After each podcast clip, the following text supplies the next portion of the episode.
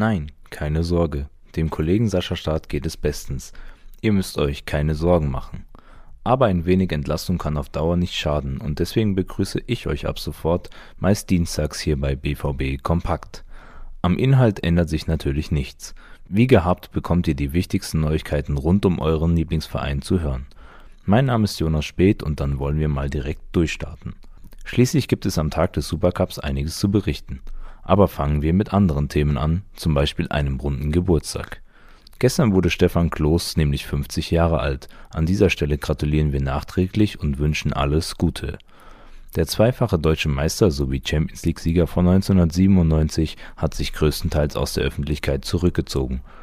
Gerd Kolbe hat sich genauer mit dem Held von Auxerre befasst und blickt auf eine beeindruckende Karriere zurück.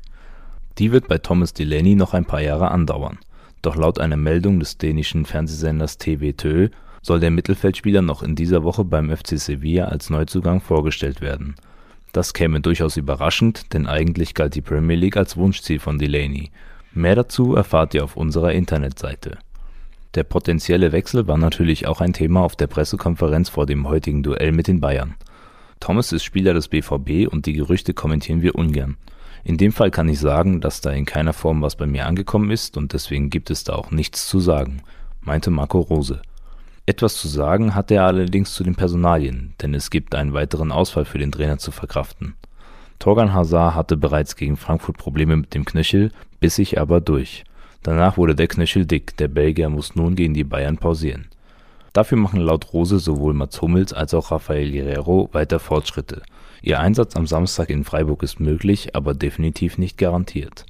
Alle weiteren Aussagen aus der PK lest ihr in unserem Ticker von Cedric Gebhardt und Marvin Hoffmann. Letzterer hat sich auch um ein paar Statistiken zum Supercup gekümmert, womit wir zu unserer Vorschau auf den heutigen Tag kommen. Es ist das neunte Mal, dass sich die Schwarz-Gelben mit dem Rekordmeister um den ersten Titel der Saison duellieren. Bislang konnte sich die Borussia viermal durchsetzen, viermal behielten die Münchner die Oberhand.